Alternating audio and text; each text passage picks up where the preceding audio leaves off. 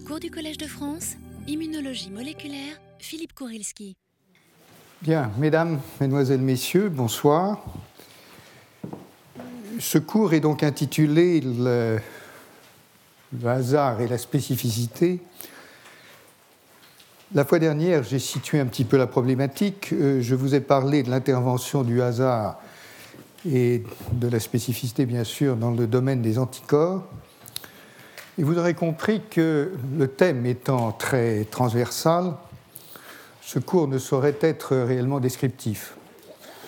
Euh, Pour vous dire la vérité, je lutte contre le fait de vous donner trop d'informations. Euh, Sinon, il y en a tellement que l'on peut euh, s'égarer dans les- les détails, enfin les détails, les détails très importants de ce que la recherche produit en abondance. Ce sont des dizaines ou des centaines de milliers d'articles qui paraissent chaque année dans le domaine de l'immunologie. Il est bien évident que ce que j'essaie de faire ici n'est pas de vous décrire tous les derniers résultats, c'est totalement impossible, euh, mais de vous donner quelques aperçus, quelques, quelques regards, qui sont d'ailleurs autant de questions sans avoir de, de réponse, mais qui permettent en tout cas de mieux cadrer certaines problématiques. Et cette remarque s'impose euh, euh, tout à fait, et encore plus dans le domaine que je vais traiter aujourd'hui, qui commence par les récepteurs de l'immunité innée et la, et la transduction des signaux immunologiques. C'est un domaine qui a fait un bond fantastique en avant depuis une dizaine d'années. Euh, Vous savez que ce domaine a reçu le prix Nobel il y a un an, qui a été attribué à deux collègues, dont Jules Hoffman, un de nos collègues en France, à trois collègues à vrai dire, l'un est malheureusement décédé, euh, depuis. Euh, Et donc c'est un domaine en pleine explosion et il est totalement hors de question que, je vous en donne une description approfondie. Euh, ceci d'autant plus d'ailleurs qu'un autre professeur, Philippe Sansonetti, donne souvent des cours sur cette question avec beaucoup plus de détails. Donc ce que je cherche à faire, c'est d'essayer d'apprécier un petit peu le poids des, choses, de l'immunité innée, de l'immunité adaptative. Et d'ailleurs, j'ai choisi dans ce cours une sorte de, de balancement entre l'une et l'autre, euh, pour d'ailleurs vous montrer que l'une ne diffère pas tant que cela de l'autre. Et donc, en première partie, nous avons parlé des récepteurs de l'immunité innée. Dans la deuxième partie de ce cours, de la reconnaissance spécifique entre deux cellules, mais il s'agira cette fois de cellules de l'immunité adaptative. Alors, qu'est-ce que l'immunité innée? Dans les livres, on vous dit c'est la première ligne de défense, tandis que l'immunité adaptative serait plutôt la seconde, ce qui est juste puisque l'immunité adaptative prend du temps à se déclencher. Je voudrais vous signaler que c'est une défense extrêmement efficace, puisqu'après tout, il y a énormément d'organismes vivants qui n'ont pas de système euh, d'immunité adaptative et qui euh, se défendent euh, bien contre les agents infectieux comme la mouche. Le système immunitaire de la drosophile est extrêmement efficace. Et comme vous le savez, c'est d'ailleurs dans la mouche qu'on a trouvé les fameux toll-like receptors découverts par Jules Hoffman et son équipe, qui ensuite ont été euh, redécouverts, si je peux dire, par homologie chez la souris et chez l'homme. Donc j'insisterai beaucoup sur le fait que les mécanismes de l'immunité innée adaptative sont étroitement intriqués et sur le fait qu'ils le sont d'autant plus que l'immunité est certes innée, certes précoce, mais elle persiste. Et donc euh, l'idée d'une de fonction séquentielle est fausse. L'immunité innée, comme vous allez le voir, c'est l'addition euh, d'une série de strates très diversifiées, euh, avec euh, énormément de, diversité et de complexité. D'abord, vous avez bien sûr euh, des signaux. Un agent infectieux pénètre dans l'organisme, que ce soit par les poumons, par une blessure. Euh, Il y a un certain nombre de signaux qui relayent des défenses immédiates, lesquels ensuite émettent d'autres signaux qui induisent des réponses, etc. etc. Donc ce n'est pas du tout une, défense qui est en ligne, etc. C'est une séquence d'événements euh, qui conduit au montage d'une réponse qui est de plus en plus systémique et qui mobilise de très nombreux acteurs. Alors, euh, on distingue euh, souvent l'inflammation, dont je parlerai d'ailleurs beaucoup plus la semaine prochaine, et vous dire que dans l'immunité innée comme dans l'immunité adaptative, on distingue la réponse humorale de la réponse cellulaire. La réponse humorale, ce sont des molécules que vous trouvez en circulation dans le sang et donc singulièrement dans le sérum, euh, mais à vrai dire également dans la lymphe. Et la réponse cellulaire, bien sûr, c'est la réponse qui est médiée par des cellules. Donc pour vous situer, je reprends ce schéma très élémentaire pour vous dire que nous sommes maintenant dans ce cadran ici. Euh, la dernière fois, nous étions là dans la réponse anticorps et donc euh, pour l'instant, nous nous situons euh, dans ce cadran-ci. Quelle est la problématique? La problématique majeure, c'est de comprendre comment l'immunité innée peut contrôler de façon spécifique, entre guillemets, le plus grand nombre de micro-organismes possible. Côté anticorps, comme vous avez vu, théoriquement c'est facile, enfin théoriquement, puisque vous engendrez une sorte de, monde d'anticorps euh, qui, comme je vous l'ai dit, couvre à peu près tout l'univers des formes. Donc normalement, une réponse anticorps, ça couvre tout, en gros. Mais quand vous êtes dans l'immunité innée, vous n'avez pas ce dispositif, vous avez des, récepteurs, des systèmes qui détectent euh, des micro-organismes par des singularités qui sont souvent des singularités de biochimie, c'est-à-dire qu'il y a des différences de structure. Euh, le lipopolysaccharide, bien connu, est quelque chose qui n'existe pas dans les cellules animales. Donc un récepteur contre le liposaccharide est évidemment susceptible de déclencher des réponses contre une, bactérie porteuse de, ce, de, cet élément. Mais enfin, c'est quand même pas si simple que ça, parce qu'il y a un très grand nombre d'agents pathogènes qui sont présumés attaquer l'organisme complètement au hasard, qui évoluent eux-mêmes au hasard, et certains sont très variables, mais de toute façon, dans l'échelle des temps évolutifs, ils évoluent considérablement, le système immunitaire les soumet à une pression de sélection qui est extrêmement forte, et en fait, il y a une sorte de coévolution euh, de l'hôte et du pathogène parce que les pathogènes sont en fait sélectionnés pour échapper, bien sûr, au système immunitaire qui ensuite est censé trouver les moyens de s'adapter à un pathogène qui a échappé aux défenses. Donc, je n'ai pas le temps pour l'instant, mais j'en parlerai plus tard dans le cours, de, traiter de cette question. C'est un problème euh, tout à fait extraordinaire. Et lorsqu'on regarde dans, la dynamique évolutive, la dynamique de l'évolution des pathogènes et la dynamique de l'évolution des, défenses immunitaires, euh, on a vraiment un tableau qui est un peu surprenant parce que beaucoup plus mobile, me semble-t-il, que ce qu'on pouvait attendre. Donc euh, euh, voilà, comment est-ce qu'on arrive à rendre compatible le problème d'être très spécifique euh, contre des, milliers ou des centaines de dizaines de milliers d'agents infectieux avec des récepteurs qui sont en nombre limité? Eh bien, la solution la plus économique est celle qui a été proposée par Genoway en 1989 qui est la reconnaissance de motifs qui, viennent, qui sont situés sur les agents pathogènes, euh, et ces motifs sont communs à plusieurs catégories de pathogènes.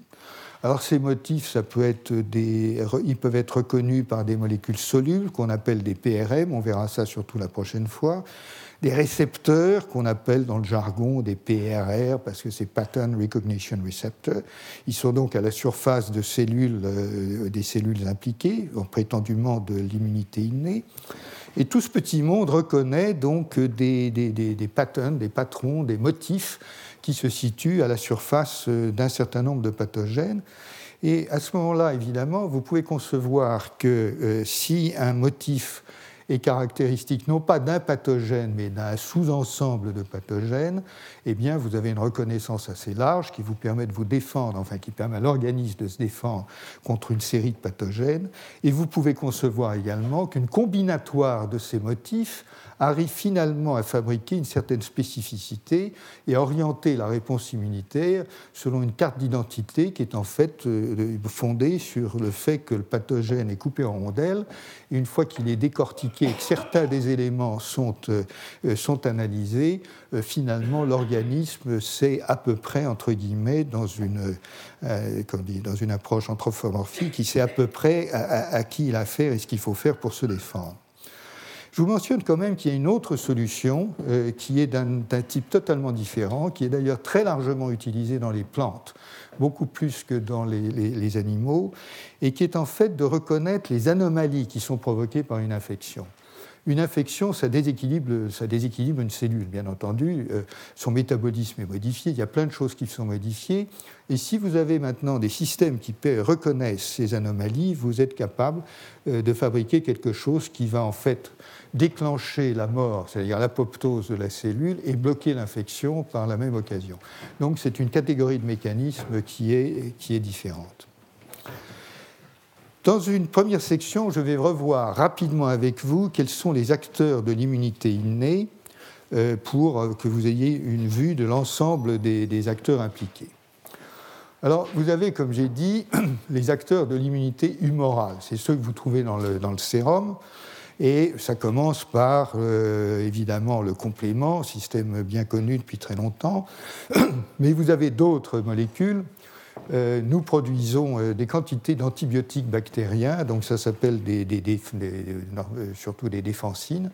Et ces antibiotiques bactériens sont, capables d'attaquer notamment d'attaquer des bactéries et de les détruire. Mais vous avez d'autres molécules, il y a toute une collection euh, qui s'appelle les patraxines, les collectines, etc., dont je parlerai plus euh, spécifiquement la semaine prochaine, et qui sont des acteurs solubles euh, de l'immunité innée, c'est-à-dire vous les trouvez dans la phase fluide, et notamment, bien sûr, dans le sérum. Je dois dire que tout ça est plus ou moins connecté au système du complément, qui est vraiment un acteur central de l'immunité humorale. Bon vous avez d'un autre côté une dizaine d'acteurs cellulaires qui sont spécialisés. Leurs noms vous sont familiers, je passe très vite. Vous savez ce que sont les cellules dendritiques, euh, qui sont des cellules qui d'ailleurs jouent un rôle absolument fondamental euh, dans tout le système immunitaire, non seulement parce qu'elles ont un rôle dans l'immunité innée en décortiquant encore une fois l'agent infectieux qu'elles ingèrent, qu'elles absorbent et pour euh, euh, en, déclencher, euh, envoyer des signaux spécifiques, mais ce sont les seules cellules de l'organisme qui sont capables d'activer des cellules T et B naïves de l'immunité adaptative. Donc elles jouent un rôle tout à fait central. Vous avez des monocytes, vous avez des mastocytes, vous avez des, éosinophiles, pardon, vous avez des neutrophiles, et tout ce petit monde euh, agit de façon diverse euh, euh, avec la phagocytose, l'excrétion de granules lithiques, l'émission d'agents et, et, tout ça est destiné, bien sûr, à tuer les micro-organismes d'une manière ou d'une autre. nous reviendrons un petit peu là-dessus le biais que, j'utilise maintenant est le biais qui est destiné à vous montrer que tout ça n'est quand même pas si loin de l'immunité adaptative. Et ceci pour au moins une raison, c'est que euh, des, types cellulaires qui participent, dit-on, à l'immunité innée, euh, sont en fait, ils flirtent avec le, bras euh, adaptatif de, la réponse. Dans ces acteurs, vous trouvez par exemple les cellules natural killer, les cellules NK, Or, ces cellules NK, elles ont des, capacités lithiques, euh, sont des, euh, c'est James Bond, hein, licencié pour tuer. Euh, mais le, point, c'est qu'elles portent des récepteurs qui leur permettent de lier des anticorps. Et donc, une fois qu'elles sont armées par des anticorps, ça devient des cellules qui sont spécifiques, enfin qui, qui émargent totalement à ce qu'on appelle l'immunité adaptative, si on veut absolument faire cette différence. Vous avez d'autres cellules qui s'appellent les cellules NKT qui ont un récepteur T euh, d'une forme un peu bizarre parce que souvent dans les invariantes, l'une des chaînes est fixe et l'autre est variable, mais surtout leur fonction est extrêmement intéressante parce que ce sont des cellules T, euh, un sous-ensemble de cellules T qui reconnaissent des lipides. Et j'insisterai beaucoup euh, sur cette question dans un certain nombre d'exposés suivants. Vous en avez d'autres qui s'appellent les T gamma delta, euh, qui sont donc là encore des cellules T, et au lieu d'avoir un récepteur dit canonique alpha bêta, elles ont un récepteur de type gamma delta, euh, et euh, leur rôle est encore relativement pas trop bien compris. Elles sont surtout épithéliales et elles défendent essentiellement, les, pour autant qu'on sache, les épithélias, mais elles interviennent aussi dans certaines formes de, de cancer. Donc, Ici, euh, ce que je vous montre, ce sont des cellules euh, qui sont finalement proches euh, de l'immunité adaptative, soit par le lignage, soit par la fonction, mais qui en même temps sont à cheval sur l'immunité innée. Leur diversité, incidemment, n'est pas négligeable. Les cellules NK ont des récepteurs, une famille de récepteurs. La, diversité n'a rien à voir avec celle des, millions ou les centaines de millions de récepteurs T, mais enfin, il y a une diversité des cellules, des cellules NK, comme il y a une diversité des cellules NKT, comme il y a une diversité des cellules T gamma delta. Alors, euh, un autre point qui est important, c'est que les récepteurs dits de l'immunité innée Et encore une fois, les plus emblématiques aujourd'hui sont les fameux TLR, les Toll-like receptors, on, en parlera un petit peu plus tard. Euh, ces, TLR sont distribués sur les cellules de l'immunité innée, mais ce qui est important de savoir, c'est qu'ils sont également distribués sur les cellules de l'immunité adaptative. En d'autres termes, vous avez des, tableaux d'expression de ces TLR qui sont euh, extrêmement diversifiés, mais qu'on trouve sur toute une catégorie de, euh, sur beaucoup de catégories de cellules. le fait qu'on les trouve notamment, plus exactement, on trouve certains d'entre eux, je serai un petit peu plus spécifique plus tard, mais on trouve certains d'entre eux sur des cellules B, par exemple, qui produisent les anticorps, vous indique une chose qui est importante sur le plan opérationnel, c'est que Évidemment, euh, lorsque ces, récepteurs qui activent l'immunité innée ont été trouvés, on a imaginé que ça pouvait servir à faire des adjuvants euh, de vaccination. Mais cette, approche est d'autant mieux fondée que non seulement ils sont sur les, cellules de l'immunité euh, innée, et donc ils activent l'immunité innée, mais ils sont aussi présents pour certains d'entre eux, notamment sur les cellules B et sur les cellules B mémoire. Et donc, effectivement, euh, vous pouvez imaginer que les agonistes, c'est-à-dire les molécules qui activent ces récepteurs, vont avoir un double rôle, non seulement sur l'immunité innée, qui est leur, espèce d'étiquette euh, obligatoire, euh, mais également sur les cellules de l'immunité adaptative. Et voilà quelques références qui vous montrent que c'est présent de façon différentielle sur différents types de cellules dendritiques, sur les cellules T, sur les cellules B, etc. Et en fait, d'ailleurs, ce tableau extrêmement complexe d'expression des TLR est assez informatif en ce sens que euh, lorsque euh, la fonction de ces TLR est connue et qu'ils sont exprimés sur telle ou telle cellule, euh, vous avez un certain potentiel d'interprétation ou de, ou de supposition quant à la fonction présumée des cellules. Voilà les, principaux types maintenant euh, de récepteurs de l'immunité innée cellulaire. Donc je me préoccupe uniquement de ce qui se passe à la surface des cellules. Bon, euh, je vais aller vite là-dessus parce qu'encore une fois, tout ça est très. Enfin, c'est la science se faisant, mais enfin, c'est très descriptif et, aujourd'hui quasiment classique. Euh, vous avez quatre grandes familles pour l'instant les CLR, les RLR, les NLR, les TLR. Bon, les TLR, c'est les toll-like receptors dont j'ai parlé. Les CLR, c'est une famille très abondante et en gros, ça cible principalement les bactéries et les champignons. Les RLR, vous allez voir les virus, les NLR, surtout les bactéries, les TLR, à peu près tous les types d'infections. Voilà en gros la, répartition des, rôles. Alors les CLR, c'est assez intéressant parce qu'il y en a quand même beaucoup. Euh, CLR, c'est cytiplectin receptor, ça, ça, renvoie en fait à un motif structural que l'on trouve et qui est un motif qui euh, euh, euh, ressemble au, type C, aux lectines de type C, pardon, et on trouve ça dans plus de 1000 protéines. Donc il y a une, quantité énorme de ces récepteurs. un grand sous-ensemble de ça est estimé lié à l'immunité innée, mais bien entendu, si on les prend un par un, bon, ben, il y a beaucoup de boulot à faire pour les caractériser. Donc certains ont été caractérisés, le récepteur du mannose, la longérine, dicysine, dectine, etc., etc. Donc sur certains de ces CLR, vous trouvez de, de, l'information, mais, euh, mais c'est une famille immense. Donc 1000 protéines, quand il y a 30 000 gènes chez l'homme, il y a plus de protéines, mais ça fait quand même du monde, si vous voulez. Donc euh, le, rôle de cette famille euh, reste encore à approfondir énormément. Euh, comment ça marche? Ben, En gros, ils reconnaissent, euh, pour beaucoup d'entre eux, ils reconnaissent des sucres particuliers à la surface des, motifs, et c'est euh, le rôle de lectine donc, qui, est fondamental. Alors, ceux-là, il n'y en a que trois, les RLR, et ce sont des, ce sont des, des hélicases qui reconnaissent essentiellement des, ARN.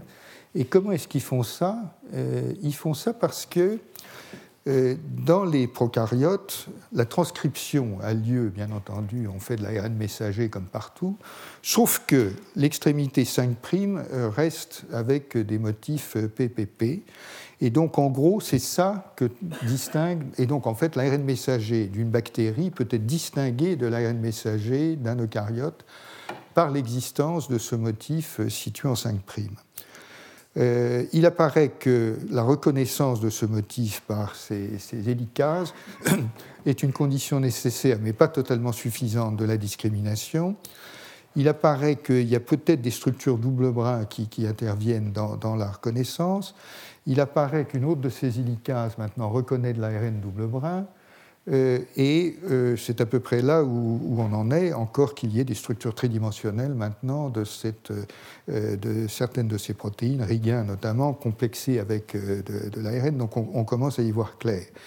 ceci étant, je vous mentionne un problème qui est assez amusant, c'est que depuis une dizaine d'années à peu près, on a découvert une catégorie d'agents régulateurs extrêmement importants, dont l'importance émerge toujours plus dans, les, dans euh, la régulation du vivant, mais aussi dans le système immunitaire, ce sont ces micro-ARN, ces petits ARN régulateurs euh, qui interviennent dans énormément de processus de régulation.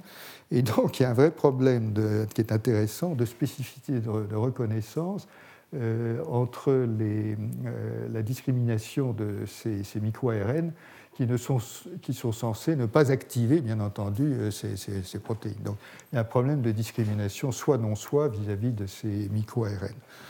Euh, également, ce que l'on commence à découvrir pour les RLR, comme pour d'autres euh, de ces récepteurs, c'est quand on analyse le génome d'un certain nombre d'individus, on trouve des polymorphismes dans certains de ces gènes et ils commencent à se dégager peut-être l'hypothèse que certains de ces polymorphismes, c'est-à-dire des mutations qui altèrent telle ou telle de ces protéines, par exemple RIG1, seraient associées à la production aberrante euh, d'un certain nombre d'agents, notamment l'interféron euh, gamma, je suppose, et associées également à des pathologies auto-immunes. Donc, si vous voulez, ce que cela montre, et c'est vrai d'ailleurs d'autres récepteurs, c'est que les polymorphismes qui altèrent ces protéines de reconnaissance altèrent les réponses, les dérègles, et les réponses innées déréglées peuvent être évidemment la cause de pathologies auto-immunes. Je passe aux Node-like receptors, les NLR. Euh, alors là, nous avons des molécules qui, sont, euh, qui ont des caractéristiques structurales qui permettent de les repérer, donc euh, des domaines NBD, des, des, motifs LRR sur lesquels je vais revenir. Il y a aujourd'hui une vingtaine de membres. Les deux plus connus sont Node 1 et Node 2. Euh, je vous signale que Node 2 reconnaît le muramyl dipeptide ou le MDP, dans lequel euh, certains d'entre vous reconnaîtront justement un adjuvant de vaccination qui, euh, qui a été faiblement utilisé, mais, qui, dont le rôle d'adjuvant a été absolument, absolument démontré. Donc en gros, ces protéines reconnaissent euh, des éléments du, du, peptidoglycane et ils jouent un rôle très très important euh, parce qu'ils ils participent à des assemblages multiprotéiques euh, via toujours des interactions entre domaines et cela se traduit par l'activation des caspases inflammatoires et finalement l'activation de, réponses inflammatoires. Ils reconnaissent, on le verra un peu plus tard, des éléments bactériens euh, divers. Et l'un de ces inflammasomes, qui est donc une, sorte de superstructure qui se, forme dans la cellule, euh, joue un rôle très important dans une multitude d'infections bactériennes, mais également euh, dans la reconnaissance d'anomalies. Vous vous rappelez ce que j'ai dit sur la reconnaissance des anomalies comme étant l'un des modes de réaction à l'infection, donc signalés par des, des signaux de danger. Et pour vous fixer les idées, je vous en indique un de ces signaux de danger, on en parlera beaucoup plus abondamment, euh, c'est l'acide urique. Euh, et, le lien que vous pouvez imaginer avec certaines pathologies communes. Un mot maintenant sur les TLR, les Toll-like receptors. Il y en a 12 chez l'homme, 10 chez la souris. Je vous rappelle que donc ils ont été découverts chez la drosophile et que par homologie de séquence, on les a ensuite retrouvés chez la souris et chez l'homme, où ils ont été caractérisés en abondance. Certains se trouvent à la surface cellulaire, la moitié environ, d'autres se trouvent dans des vésicules intracellulaires. Euh, ces vésicules, ben, ce sont les endosomes, les isosomes, etc. Euh, et euh, comme vous allez voir, il y a un certain trafic qui est organisé autour de, ces molécules. Alors, voilà un tableau, probablement illisible, mais ce n'est pas trop grave, sur la détection de, ces, motifs par les TLR et les autres, euh, les autres récepteurs, disons. Et je prends juste un ou deux exemples. Par exemple, le lipopolysaccharide dont j'ai parlé, il est reconnu par ce qui s'appelle TLR4. Euh, des lipoprotéines sont reconnues par TLR1 et 2, TLR2 et 6, euh, mais aussi par les nodes et donc les, deux inflammasomes ici, deux inflammasomes, pardon. Euh, les flagellines sont des protéines assez bien conservées en termes de structure tridimensionnelle qui permettent aux bactéries de se mouvoir. Donc, ce sont les, les motifs des flagelles. Et de façon intéressante, euh, l'évolution a développé donc un TLR5 euh, qui est euh, spécifique d'un grand nombre de, enfin spécifique, qui reconnaît un grand nombre de flagellines, bien qu'elles aient des séquences différentes. Elles ont suffisamment d'homologie de structure et de, enfin, de caractéristiques structurales communes pour qu'un seul TLR se charge d'en reconnaître, un grand nombre. Euh, et puis l'ADN est reconnu par TLR9 euh, et également une autre, euh, un autre récepteur intracellulaire, pardon. L'ARN est reconnu par TLR7, etc., etc.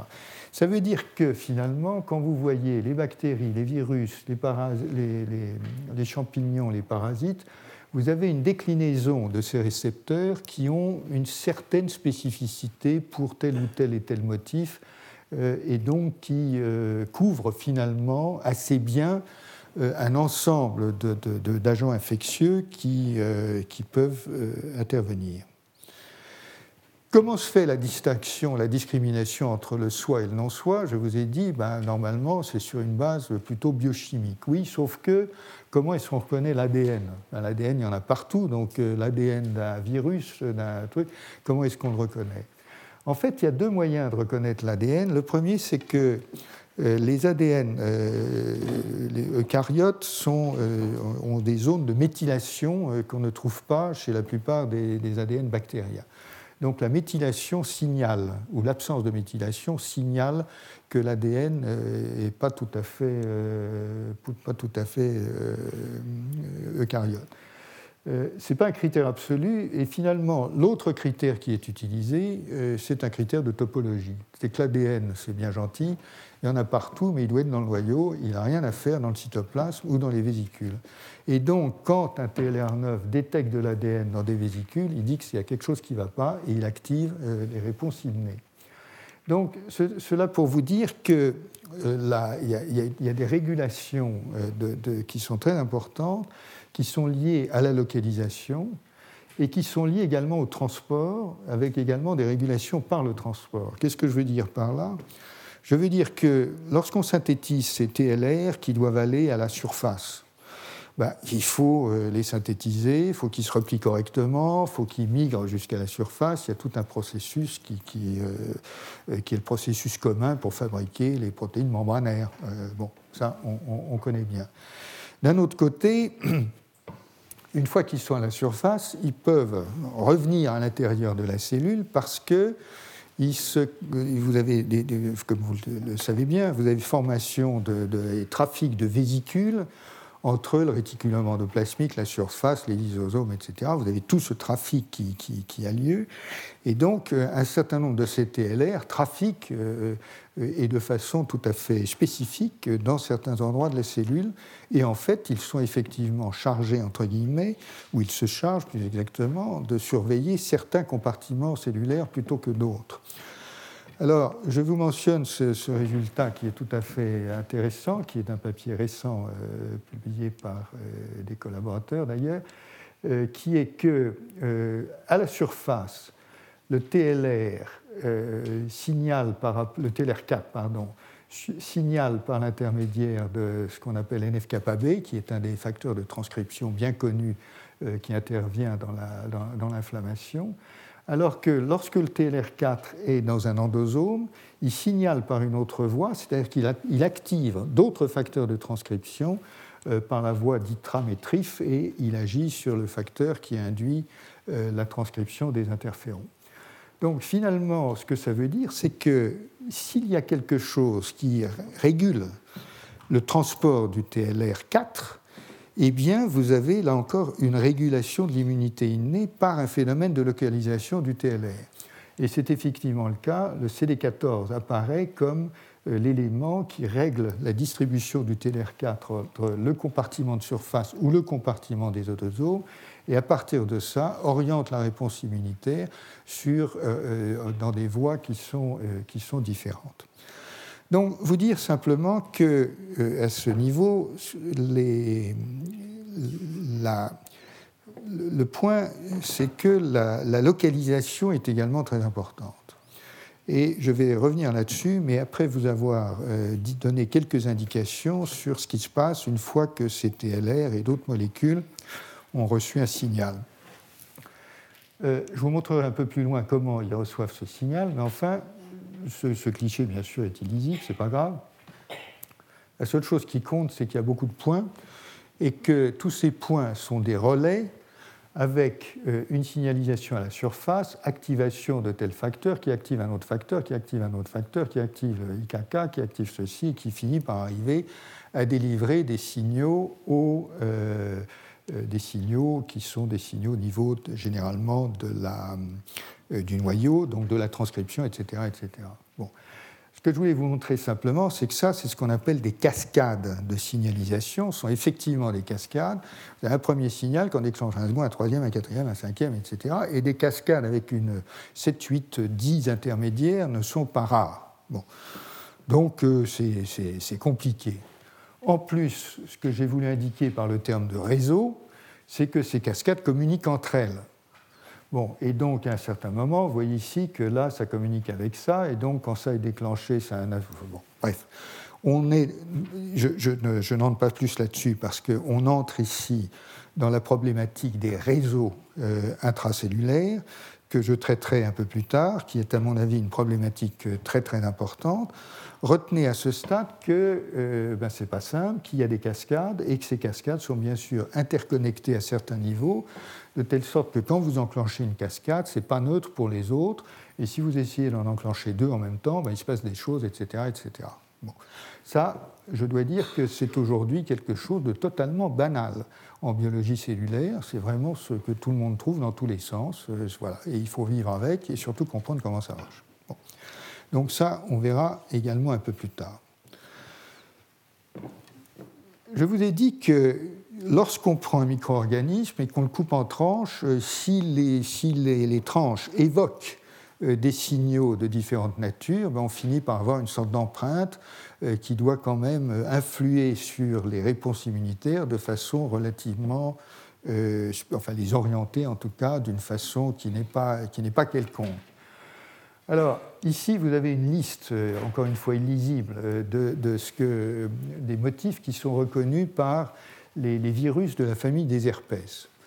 Alors vous allez me dire que c'est un choix un peu particulier parce que les, familles, les virus herpès, c'est des, grosses bestioles, c'est des gros virus avec 200 gènes ou quelque chose comme ça. Donc il y, a, du monde, il y a des motifs, etc. Mais enfin, vous voyez que TLR2, 3, 7, 9, MDA5, etc., vous avez au moins une dizaine de, récepteurs de l'immunité dite innée qui sont impliqués dans la reconnaissance et qui reconnaissent des éléments différents, euh, différents du virus.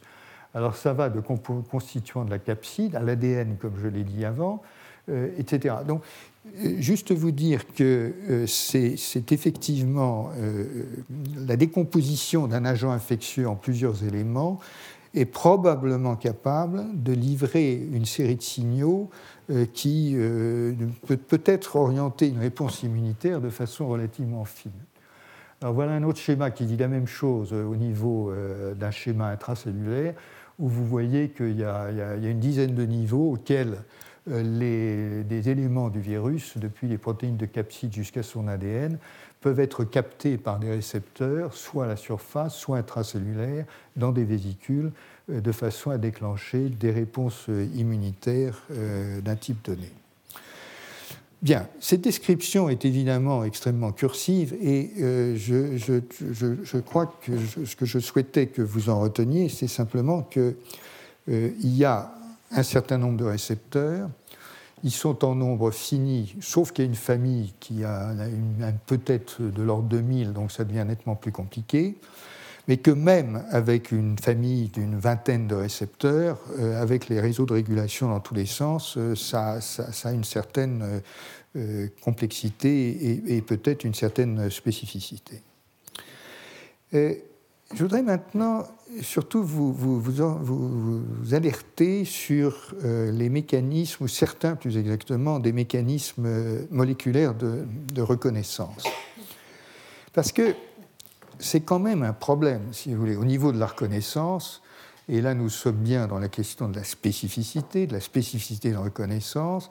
Comment est-ce qu'un TLR5 reconnaît des dizaines de flagellines différents venant de micro-organismes différents? Bon, ok, il doit y avoir des éléments conservés, mais enfin lesquels, comment ça marche, etc. Et comment les TLR euh, fonctionnent? On sait que chaque TLR, enfin, ou certains TLR en tout cas, reconnaissent au moins une dizaine de, motifs différents.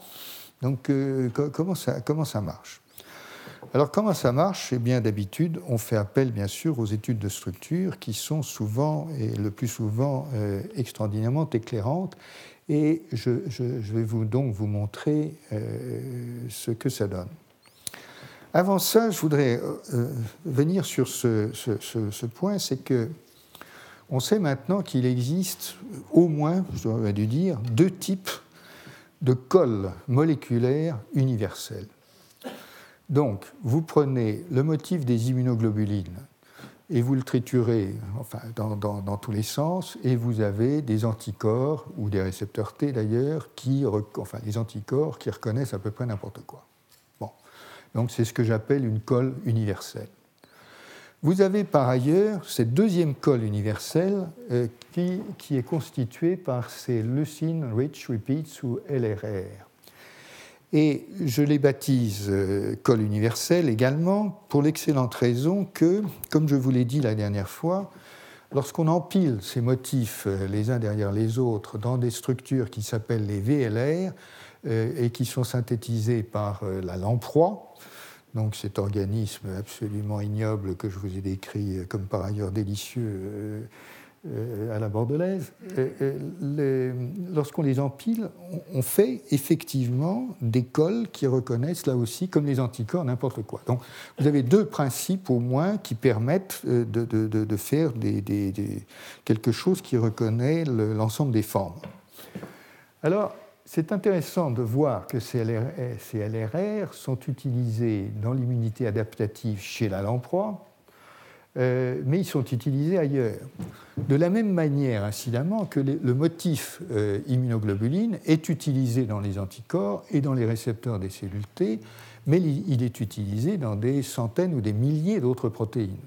Donc euh, ces motifs ne servent pas uniquement à faire de la reconnaissance universelle des formes ils servent à reconnaître euh, des motifs plus ou moins spécifiques selon, selon les protéines.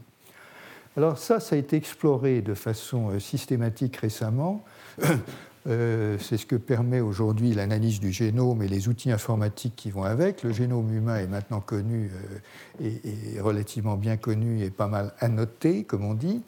Et euh, dans cette étude récente, euh, il a été noté qu'il y a au moins 375 protéines qui portent des leucine rich repeats dans le génome de l'homme.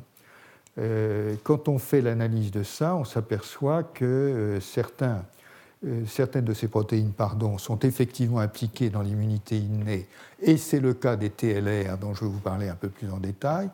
Euh, et quand on fait le compte, on s'aperçoit qu'il y a plus d'une trentaine de protéines qui sont impliquées dans des pathologies humaines, euh, dont la maladie de Crohn, dont la composante immunitaire est, significative. Alors, euh, voilà à quoi ça ressemble. voyez, ça, c'est des motifs LLR qui s'empilent et ça donne un fer à cheval. Voilà, c'est la structure commune de ces protéines à, LRR empilées, c'est cette espèce de, fer à cheval. Et euh, le mécanisme d'activation le plus général qui est sur les, euh, sur euh, les, TLR, qui sont donc des protéines à LR. Enfin, les TLR ont cette forme-là. Hein. Mais la manière dont les TLR s'assemblent à la surface, c'est qu'ils s'assemblent comme ça et ils forment une espèce de, de, je sais pas, euh, des cornes de bouquetin, euh, euh, parce que la, partie, ces deux parties-là s'assemblent, et le mécanisme d'activation, comme, comme, on la voit au sein de la cellule, repose sur le fait que les deux molécules s'assemblent. Deux molécules s'assemblent, pardon. voilà justement ce que ça donne, et voilà comment ils reconnaissent l'ARN ou l'ADN ils reconnaissent par-dessous. Mais ce que je ne vous ai pas montré ici, c'est que dans bien d'autres cas, ils reconnaissent par-dessus. Et donc, il y a des petites modifications dans les, euh, séquences d'une part, mais dans les ajouts euh, glycosylés, etc., qui font que ça acquiert une spécificité par des mécanismes qui ne sont euh, pas encore vraiment très, très, très, très bien compris. En tout cas, donc, ils, sont capables de, coller toutes sortes de trucs. Euh, essentiellement par-dessus, mais également, si je peux dire, euh, par-dessous, comme ici, on voit un acide nucléique qui est reconnu euh, par un, TLR, donc ça doit être TLR9 ou TLR7, je ne sais plus très bien. Et voilà ce que ça donne maintenant lorsqu'on voit dans la membrane. là encore, c'est un acide nucléique qui est, qui est, reconnu, donc ça doit être TLR7 ou 9. Mais ce qu'on voit bien dans ce cliché, c'est que le bleu là, est associé au, rose, de telle sorte que, à l'intérieur de la cellule, bien entendu, comme dans tous ces mécanismes d'activation, les deux domaines qui sont à l'intérieur de la cellule, qui étaient séparés lorsque les deux molécules sont, sont, sont, sont à la surface sans activation, se trouvent rejointes maintenant par ce qui se passe à l'extérieur qui fait que les deux se collent et du coup, les deux domaines étant maintenant rassemblés, ça, c'est l'élément, c'est l'événement qui induit la cascade euh, qui va suivre. Enfin, c'est généralement, le plus souvent, l'élément qui, induit la cascade qui va suivre. Et euh, voilà un type de cascade qui est, marqué là. Donc, euh, voilà TLR en tant que, que col universaire. Mais j'aimerais maintenant renverser l'argument. Parce que, au fond, quand on y réfléchit, moi, il me semble que le, problème, c'est peut-être moins d'avoir des cols moléculaires, même si ça surprend. On se dit, c'est quand même formidable, il y a des trucs qui collent partout et on arrive à couvrir l'espace des formes. C'est vrai que ça, ça, ça, interpelle. Mais d'un autre côté, quand on regarde autrement, on se dit, mais peut-être qu'au fond, le problème, c'est pas tellement d'avoir des cols moléculaires, c'est d'éviter que ça colle. Et en fait, euh, éviter que ça colle, c'est important parce que quand on regarde un peu le rôle des chaperones, par exemple, dans la synthèse des protéines, euh, les chaperones entourent, enfin, constituent une espèce de coque à l'intérieur desquelles les protéines se conforment. Mais l'un des rôles très importants des chaperones, c'est effectivement d'éviter l'agrégation, euh, l'agrégation étant l'agrégation des protéines étant quelque chose de particulièrement toxique. C'est extrêmement toxique dans les cellules et euh, la régulation de, l'agrégation est absolument essentielle, à telle enseigne que dans beaucoup de maladies neurodégénératives, on sait qu'il y a des agrégats de protéines qui se forment et qui euh, euh, sont, néfastes pour le, fonctionnement des, cellules nerveuses nerveuses en l'espèce. Et euh, on se demande finalement si euh, une partie de ça n'est pas liée à un défaut de contrôle de qualité dans le système justement qui empêche l'agrégation. Donc, euh, on peut se demander si la, question de l'agrégation n'est pas plutôt banale et que les cols moléculaires sont finalement tout à fait banales et que le problème, c'est plutôt euh, de limiter l'agrégation euh, qui est spontanée, on le sait très bien, lorsqu'on a des protéines dénaturées, ça se colle ensemble, ça fait un gros agrégat et ça, et ça précipite la plupart du temps. Et peut-être que le problème, c'est de, de, de, de réguler l'agrégation. Et je pense que c'est une idée qui est, intéressante ou importante parce que plus on avance et plus on, voit qu'un certain nombre de choses sont réglées euh, au sein de la cellule par des agrégats moléculaires de dimensions significatives.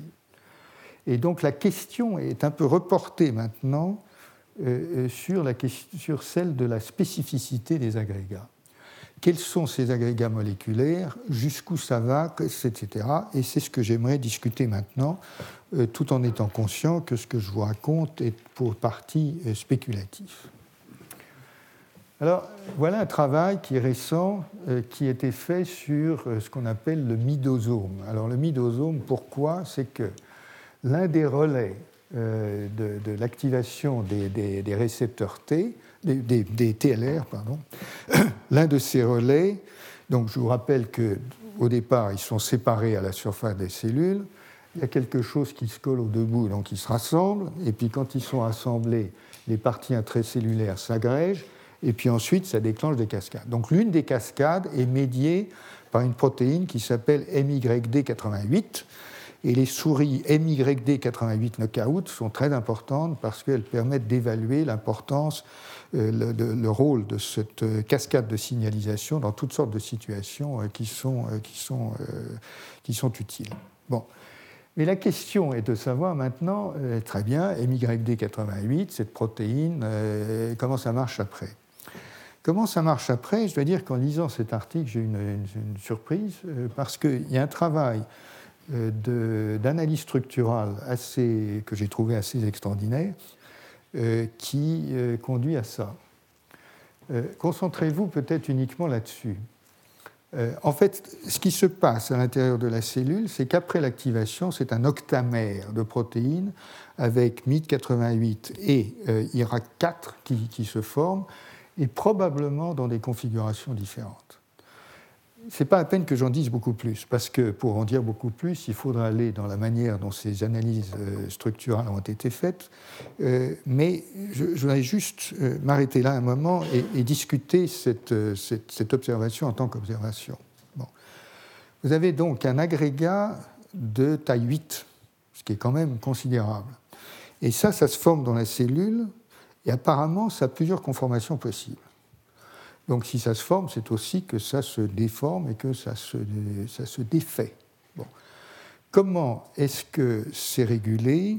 Euh, Probablement par des changements de conformation relativement subtils, mais euh, je, ce que je, cherche surtout à, suggérer, c'est que ce processus euh, est finalement, probablement, à mes yeux, assez général. C'est-à-dire que les, plateformes euh, moléculaires euh, comprenant un certain nombre d'éléments euh, sont probablement soit nombreuses, soit générales. L'autre exemple étant bien sûr les inflammasomes, qui sont eux aussi des agrégats moléculaires constitués d'une série de protéines. Donc ce que ça m'évoque, c'est qu'une partie de la, régulation revient maintenant non pas à des protéines isolées, euh, qui change de structure. Enfin, c'était, euh, pour moi en tout cas, le mode de, raisonnement habituel. Mais des agrégats qui se font, qui se défont, qui changent de structure, etc. Avec bien sûr, pour progresser, des problèmes techniques absolument monstrueux au niveau de l'analyse structurale. Enfin, les structuralistes, c'est leur pain quotidien maintenant. Euh, et deuxièmement, je pense des problèmes conceptuels très, très significatifs. Alors, de façon complètement spéculative, je voudrais étendre ça maintenant à la situation euh, suivante. Euh, je pose la question maintenant, et c'est encore une fois une question de hasard et de spécificité, je, la pose maintenant euh, au niveau de la topologie dans les réactions de signalisation. Je vous ai montré ces cascades de signalisation. et les, réactions de signalisation, ne croyez pas que c'est quelque chose qui se fait comme ça en une seconde. Euh, souvent, ça prend de l'ordre d'une heure. C'est quelque chose d'assez lent. Pourquoi c'est quelque chose d'assez lent? Parce qu'il se passe plein de trucs. Comme je vous ai expliqué, une cascade, il y a 5, 6, 8, 10 éléments, je ne sais pas combien. Donc euh, c'est une vraie cascade. Donc il faut le temps que tout ça se mette en route. Il y a de la phosphorylation, de la déphosphorylation, des trucs. OK, d'accord. Moi, ce qui m'intéresse, et la question que je me pose, c'est est-ce que tout ça se fait au hasard? Voilà. Et donc, euh, j'essaie de, concevoir une cellule, le cytosol, sans parler du trafic euh, vésiculaire hein, qui est organisé, considérable, mais je, prends le cytosol, donc la partie, disons, théoriquement fluide euh, d'une cellule. Est-ce que là-dedans, tout le monde se balade au hasard? Je pense que c'est une bonne question parce que, premièrement, la concentration au sein du cytosol est colossale. Donc au mieux, c'est un gel. Donc ce n'est pas, pas du tout un liquide, à mon avis. Au mieux, c'est un gel. Donc c'est visqueux. Donc si c'est visqueux, la diffusion ne doit pas être facile, elle doit être plus ou moins lente. Et je pense que ça pose vraiment la question de l'organisation intracellulaire du cytosol. Est-ce que le cytosol est quelque chose d'aléatoire? Je pense que la question est ouverte et que dans, l'idée qu'il y a des interactions faibles entre différents éléments, il n'est pas du tout évident que les kinases, les, les, différents relais des cascades de signalisation soient localisés au hasard et pas dans des superagrégats moléculaires de, plus ou moins définis euh, qui sont en capacité de réagir sans avoir à recruter par pure diffusion les partenaires des réactions. C'est une spéculation, je vous l'accorde, et je le souligne. Je souligne simplement qu'il y a quelques indications que les ARN messagers, certains ARN messagers devrais-je dire, ne sont pas distribués de façon aléatoire à l'intérieur des cellules. En voici quelques exemples. Ils sont marqués, ils sont fluorescents, et vous voyez qu'il y en a qui sont distribués, etc. Et qu'en fait, cela provient euh, du fait qu'il existe des particules euh, qui portent certains ARN messagers et qui en fait transitent le long des filaments d'actine. Donc en fait, il y a des moteurs qui, font que ça transite le long des filaments d'actine. Donc je vous demande simplement, et à titre spéculatif, j'insiste encore là-dessus, de retenir qu'il n'est pas évident pour moi que le cytosol soit organisé, ne soit pas plus organisé qu'on ne croit d'habitude. Moi, j'ai du mal à concevoir que dans un milieu hyper concentré, euh, les protéines, les kinases diffusent si facilement que ça et dans des temps qui permettent de réaliser des réactions dans des temps convenables.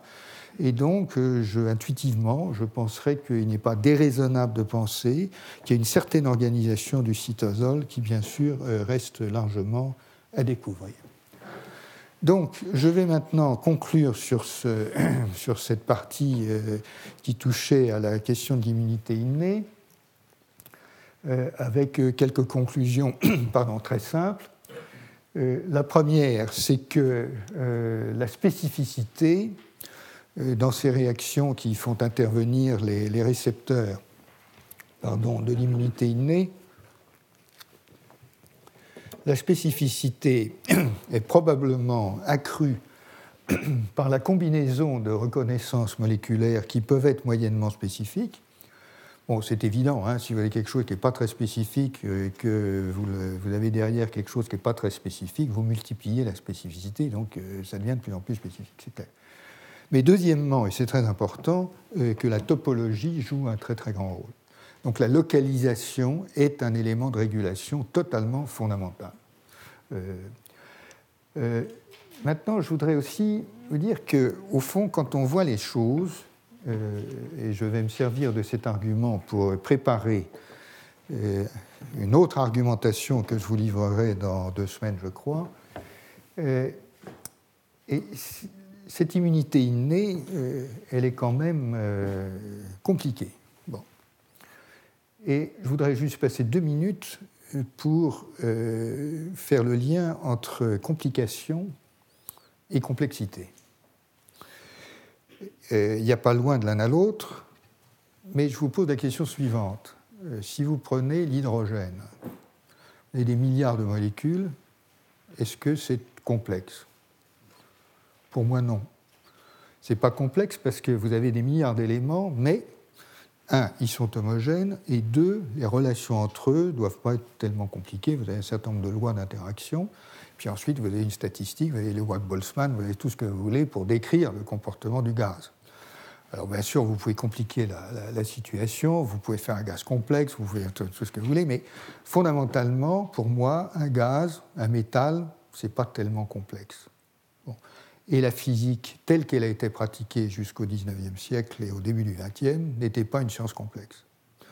La complexité vient des situations où vous avez un très grand nombre d'éléments différents qui interagissent de multiples manières entre eux. Si je prends cette définition, l'immunité innée est aussi complexe à mes yeux que l'immunité adaptative. Peut-être même plus à la limite, parce que l'immunité adaptative, vous avez certes des millions d'anticorps différents, des millions de récepteurs T différents, mais vous avez quelques principes communs. Tandis que dans l'immunité adaptative, comme j'espère vous l'avoir indiqué, sinon montré, vous avez des strates faites de, tas de trucs différents qui sont à l'évidence des ajouts euh, évolutifs qui ensuite se sont mis à interagir les uns avec les autres dans des, circuits évolutifs de plus en plus compliqués et pour moi de plus en plus complexes. Et donc, euh, euh, finalement, la complexité du dispositif me paraît absolument considérable. Je vous mentionne également, je l'ai déjà dit, enfin je ressouligne que euh, le nombre élevé des récepteurs, euh, surtout dans la catégorie des CLR, euh, pose une question sur le fait que chacun d'entre eux ait véritablement été sélectionné dans l'évolution. Il y a une hypothèse, une théorie alternative dont je reconnais qu'elle est assez, qu'elle est assez, enfin, qu'elle est assez spéculative, c'est de dire oui, mais au fond, euh, quand on a des familles de gènes, euh, on sait très bien que de temps en temps, vous avez des explosions qui, font des, familles multigéniques avec des dizaines de membres, etc. Puis ensuite, ça diverge un peu, ça fait des choses, etc. Et euh, certains pensent que tout n'a pas été réellement sélectionné et qu'en fait, une partie de ces gènes ont évolué plus ou moins au hasard et constituent un réservoir, un potentiel de reconnaissance qui est finalement euh, relativement euh, semblable à ce que euh, les anticorps peuvent produire, puisqu'on produit des tas d'anticorps au hasard sans que certains reconnaissent forcément ce que l'agent étranger qui peut-être un jour se, présentera à eux. Et puis donc cette question de la rapidité de l'évolution dont je n'ai pas le temps de parler, qui moi m'interpelle beaucoup euh, on voit par exemple, si vous voulez, que chez l'homme, quand on regarde les, antibiotiques, enfin les défensines, ces antibiotiques, ces antibactériens produits, produits chez l'homme, euh, il y a énormément de divergences dans la population humaine sur les gènes des défensines. Euh, est-ce que ça évolue selon les niches écologiques, selon etc. On ne sait pas du tout. Et, mais je crois quand même que ça pose la question de la rapidité d'évolution. Par ailleurs, j'ai voulu vous montrer l'interpénétration de l'immunité innée avec l'immunité adaptative. Je vous ai dit qu'il y avait des cellules, euh, comme les cellules dendritriques, les NK, qui étaient vraiment totalement à cheval sur les deux systèmes. Je vous expliquer que les TLR sont présents à la surface des cellules de l'immunité innée, mais également dans une certaine mesure de l'immunité adaptative. Euh, je vous ai montré l'impact ou l'influence que ça pouvait avoir sur la, vaccination et, les, adjuvants de vaccination. Et puis, bien sûr, euh, reste euh, une question totalement essentielle, la question de la discrimination entre le soi et le non-soi.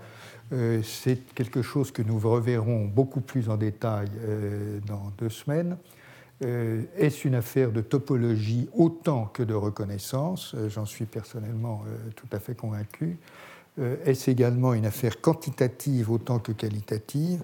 La question est posée par le fait que euh, certains des éléments euh, prétendus étrangers reconnus par ces récepteurs de l'immunité innée ne sont pas si étrangers que ça, et on en parlera également plus en détail.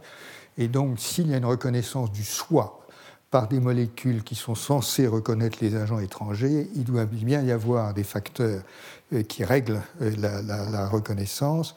Et euh, cette règle, la plus simple d'entre elles, c'est la règle quantitative, c'est-à-dire que des éléments présents dans une certaine quantité ne déclenchent pas une réaction et dans d'autres déclenchent la réaction. Voilà, j'en ai terminé avec cette, cette, première partie. Et donc, dans une minute, euh, nous passerons à la seconde, et la seconde parlera maintenant d'autres mécanismes de reconnaissance totalement différents, et dans le cadre cette fois de l'immunité adaptative.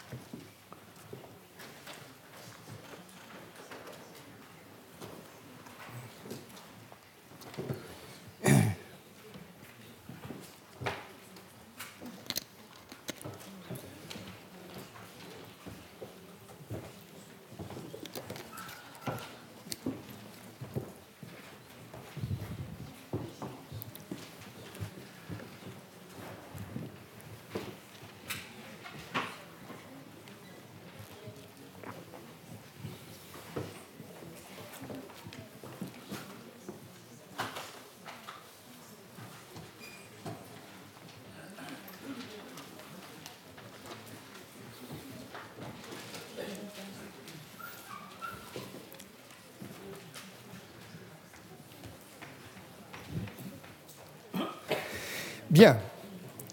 Donc maintenant, je voudrais vous parler d'un autre problème qui est celui de la reconnaissance euh, spécifique entre deux cellules. Et bien entendu, euh, ce ne sera pas n'importe quelle cellule, et ce seront, comme je l'ai dit, des cellules de l'immunité adaptative. Des généralités pour bien poser les, les problèmes. Ben, d'abord, le système immunitaire dépend euh, très largement pour son fonctionnement de transfert d'informations, ça va de soi. Et donc vous avez des médiateurs solubles et vous avez des contacts directs euh, spécifiques. Des médiateurs solubles, euh, c'est notamment les cytokines et les chémokines. Et juste vous mentionner que ces médiateurs solubles euh, vous avez un problème de gradient de concentration à partir de l'émetteur vers le récepteur. Ce gradient, donc vous pouvez imaginer une situation systémique hein, où euh, le niveau euh, le niveau de tel qu'hémoquine est constant partout, etc. Mais ce n'est pas comme ça que ça se passe dans la vraie vie. C'est le niveau d'interleukine 2, il n'est pas constant partout dans, dans, l'organisme, c'est pas vrai. C'est pas comme ça que ça fonctionne. La cellule dendritique, par exemple, émet une petite bouffée d'interleukine 2 qui va agir dans un certain rayon euh, et ses fonctions du gradient de concentration, de la demi-vie, etc., etc. Bon. Et puis, bien entendu, vous avez des contacts directs qui sont spécifiques. Et j'en cite un certain nombre, donc, qui sont euh, l'activation des cellules B et T euh, naïves par les cellules dendritiques, la coopération entre les cellules B et T, les fonctions effectrices des cellules tueuses. Quand vous avez une cellule T cytolytique qui se colle à sa cible, elle se colle de façon spécifique avant de, avant de la tuer, euh, etc. Alors, il faut que je vous dise quelques mots en général de l'immunité adaptative parce que Euh, pour, bien, poser les, problèmes. D'abord, vous dire que l'immunité adaptative euh, fait appel à plusieurs dispositifs particuliers qui sont des innovations euh, évolutives pardon, tout, à fait, tout à fait remarquables. D'abord, le système adaptatif fonctionne avec deux modes de reconnaissance du monde extérieur. Le premier, en gros, c'est une reconnaissance de la forme, c'est ce que font les anticorps. Donc ils reconnaissent ce qu'on appelle une protéine intégrale. Le deuxième, c'est une reconnaissance de la séquence. Vous allez voir que ce n'est pas tout à fait juste. C'est un autre mode de reconnaissance, c'est celui de fragments. Euh, et euh, ce sont les fragments qui sont présentés par les molécules du complexe majeur d'histocompatibilité est reconnu par les cellules T.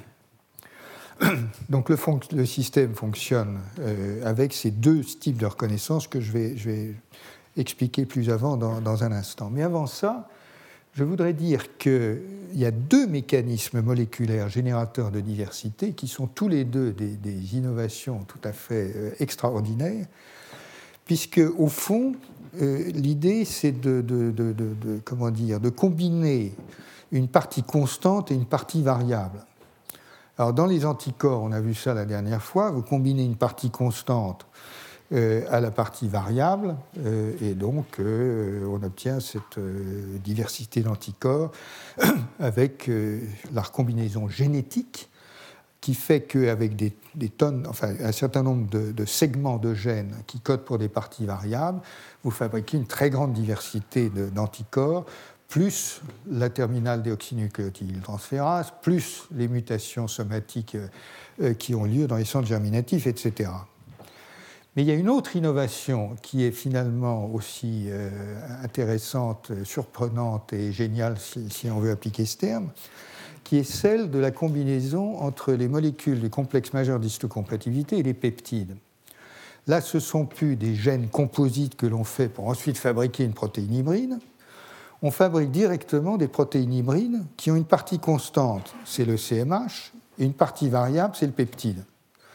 En d'autres termes, les molécules du complexe majeur d'histocompatibilité sont des espèces de réceptacles, des espèces de récepteurs si on veut, mais de réceptacles qui sont capables d'accueillir un assez grand nombre de peptides. Ils ne peuvent pas accueillir tous les peptides possibles parce qu'ils ne sont pas construits comme ça, et ils ne sont pas construits comme ça parce que, comme vous allez le voir, ils ont une poche qui a une certaine structure moléculaire. Cette poche est capable d'accommoder certains peptides et pas d'autres. Et donc, chacun des, chacune des molécules du CMH est capable d'accueillir des milliers de peptides différents euh, selon, les, selon les circonstances, mais pas des milliards. Voilà. Donc, euh, vous avez, euh, ça reconnaît des sous-ensembles. En plus, comme vous le savez certainement, ces molécules du complexe majeur d'histocompatibilité sont qualifiées de polymorphes, c'est-à-dire que d'un individu à l'autre, elles varient pas mal, et leur poche, que vous allez voir dans un instant, encore une fois, leur poche euh, varie également selon les individus, de telle sorte que chaque individu sélectionne par le biais de ces molécules du CMH des sous-ensembles différents de peptides provenant euh, de, quelque source que ce soit. En tout cas, encore une fois, ces, molécules sont des protéines composites. Et donc, c'est un équivalent formel des anticorps en tant que euh, recombinant, encore une fois, de, segments de gènes. Alors, quand on voit, bien sûr, ça c'est dans tous les textbooks, dans tous les manuels, quand on voit comment la production des anticorps est réglée, ben, elle est réglée parce que euh, les cellules dendritiques euh, qui, reçoivent un antigène étranger présentent, le dégradent à l'intérieur et présentent des peptides venant de, l'agent infectieux euh, par le biais de ces molécules d'histocompatibilité à l'extérieur. Et des cellules T naïves viennent reconnaître ça si elles ont le bon récepteur du coup, elles sont activées. Ensuite, pour activer une cellule B naïve, il faut la cellule T activée et il faut encore l'antigène étranger. Et ça, c'est lié au fait que l'antigène étranger est reconnu de deux manières. Il est reconnu comme peptide par la cellule T. Donc, encore une fois, la cellule dendritique digère l'agent infectieux, fait émerger des peptides à la surface. Des cellules T spécifiques reconnaissent, sont activées dans certaines conditions. La cellule B, de son côté, quand elle a l'anticorps spécifique de l'agent étranger, elle colle, elle, prend l'agent étranger, l'ingère, elle fait ressortir des peptides à la surface, et du coup, la congruence euh, s'opère lorsque la cellule T naïve, qui a été activée par un peptide donné par SCMH donné, reconnaît le même peptide à la surface d'une cellule B. Et l'activation de la cellule B requiert donc deux signaux le premier, c'est l'agrégation de ces récepteurs par le biais euh, de, l'antigène, et deuxièmement, la présentation d'un peptide euh, qui permet la, euh, qui permet l'activation par la cellule T. Donc, il y a deux mécanismes d'activation. Pourquoi est-ce qu'il y a deux mécanismes d'activation? Probablement, c'est une hypothèse, parce que cette production d'anticorps est quelque chose de dangereux. C'est une bombe à l'intérieur de l'organisme. Et donc, euh, s'il n'y a pas un contrôle de qualité rigoureux sur la manière dont les, anticorps étrangers sont produits, eh bien, l'organisme est au risque d'avoir des, attaques donc, de type, type auto-immun. Donc la double reconnaissance, c'est le contrôle du caractère étranger par ces deux mécanismes. Et ce qui fait dire que c'est une forme de contrôle de qualité de la production des anticorps, c'est que de façon tout à fait remarquable. L'équipe de Max Cooper a trouvé récemment que chez la lamproie, qui fait donc ces, pseudo-anticorps, enfin ces, ces, molécules à LRR, qu'on appelle des VLR, qui sont donc des, anticorps euh, faits par un organisme totalement différent, dans une structure moléculaire totalement différente, ce qu'il a trouvé, c'est que, comme par hasard, il y a l'équivalent de cellule T, il y a l'équivalent d'Intimus et il y a l'équivalent de cellule T. C'est un papier qui a été publié il n'y a pas très longtemps dans Nature. Donc, si vous voulez, il y a de bonnes raisons de penser qu'il y, a bien une affaire de contrôle de qualité euh, qui permet de contrôler la synthèse des anticorps, comme d'ailleurs d'autres cellules. Mais enfin, bon, euh, les reconnaissances cellulaires ont effectivement généralement lieu au hasard, et il y a plusieurs risques majeurs. Le premier, c'est celui que j'ai indiqué. L'activation erronée de cellules naïves peut déclencher des phénomènes humains, auto-humains. Pardon. Il peut y avoir erreur sur la cible. Et puis il y a un troisième problème que, dont on traitera la, fois suivante, qui, est de toute autre nature, c'est que si les, temps de réaction sont trop longs, ben ça ne marche pas.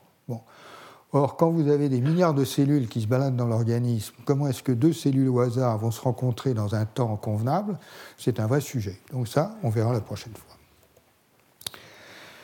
Je m'intéresse maintenant tout à fait de façon très précise à la spécificité de reconnaissance de ce complexe, donc la molécule du CMH et le peptide par le TCR et le récepteur des cellules T, euh, et donc, euh, je reviens sur les, fondamentaux. Bon. Tout ça est maintenant très très bien connu. Comme je l'ai dit, pour simplifier et pour ce cas particulier, une cellule dendritique capte un antigène, enfin un, agent infectieux, disons le virus de la grippe. Il est ingéré parce que euh, ces cellules dendritiques sont extraordinaires, elles ont une capacité d'endocytose absolument incroyable. Incidemment, elles ont, des dendrites, hein, comme leur nom l'indique. Euh, incidemment, dans l'intestin, apparemment, elles passent le bras à travers la, paroi intestinale pour aller sentir ce qui se passe dans la flore intestinale. Ce sont des cellules absolument euh, fascinantes et, extraordinaires. En tout cas, lorsqu'elles ont capté quelque chose, elles le digèrent par des mécanismes bien connus, et puis ça réémerge sous forme de peptides qui sont présentés à la surface euh, et la présentation à la surface, c'est encore une fois l'inclusion de ces peptides sous forme de complexe euh, avec les molécules d'histocompatibilité, classe 1, classe 2. Je ne vous parle pas de tout ça, tout ça est très bien connu. Je mentionne simplement au passage qu'il y a un autre système qui est la présentation de lipides qui fonctionne euh, en gros finalement selon les mêmes principes. Et donc tout ça constitue un système de surveillance actif euh, qui euh, surveille non seulement les protéines, mais d'autres éléments, dont, les lipides, ce qui, je crois, est très, très important. Donc notre question maintenant, c'est comment est-ce qu'un récepteur T euh, discrimine, comment est-ce qu'il peut reconnaître, comment est-ce qu'il reconnaît, pardon, ce complexe formé donc d'une molécule d'histocompatibilité et d'un peptide. Pour bien m'expliquer, il faut vous dire, je, vous donne deux chiffres et on en reparlera, mais une cellule humaine porte à sa surface environ 100 000 molécules d'histocompatibilité, en gros, à la louche. Ce qui veut dire qu'à un instant donné, elle ne peut présenter que 100 000 peptides. L'autre élément qui est tout à fait important, c'est que la, la cellule dendritique, elle ne sait absolument pas que le virus euh, de l'influenza est un virus. Elle bouffe tout. Euh, et donc, elle bouffe du soi comme du non-soi. Et donc, à la surface de la cellule dendritique, vous avez des peptides du soi et des peptides étrangers. Les peptides étrangers sont noyés dans une grande quantité de, de peptides du soi. Bon. Maintenant, donc, voilà, le, tableau est posé. Comment est-ce que la cellule T, avec son récepteur, elle arrive, elle flaire, elle renifle, c'est bon, c'est pas bon, comment est-ce qu'elle va décider qu'elle se colle ou non, etc. etc. Voilà, sachant qu'il y a des millions de cellules T différentes, comment est-ce que ce dispositif peut, fonctionner, où est la spécificité, comment est-elle réalisée? Et avant de revenir à ça, je vous montre simplement ces schémas parce que ça éclaire quand même un peu la structure de ces molécules. Bon, ces molécules, ça c'est maintenant, on apprend ça en secondes, je crois. Euh, elles sont constituées euh, d'un espèce de plateau de feuillet bêta sur lequel reposent deux hélices alpha, et c'est dans la poche à l'intérieur que se, logent les peptides. Donc un peptide, c'est un fragment hein, de protéines le peptide de base, si je peux dire, euh, qui se loge dans cette poche pour les antigènes de classe 1, il a une moyenne de longueur de 9 acides aminés, c'est important, vous verrez pourquoi. Et puis, euh, vous concevez très bien que lorsque... Marche plus vous concevez bien que selon les acides aminés qui tapissent la poche soit le fond de la poche, soit ses bords, euh, il y a plus ou moins de protubérances, de charges, etc. Et donc, euh, ça, sélectionne des sous-ensembles de peptides. Ça, se comprend, ça se comprend assez bien. Alors, je reviens là sur ceci pour vous dire que quand on prend la spécificité, quand on a une cellule T qui est spécifique, elle apparaît très spécifique parce qu'on change un seul acide aminé et généralement ça ne marche plus. Donc on change un seul acide aminé dans le peptide, ça ne marche plus. Donc c'est vraiment très spécifique, c'était très, fin comme, euh, comme, euh, euh, comme discrimination.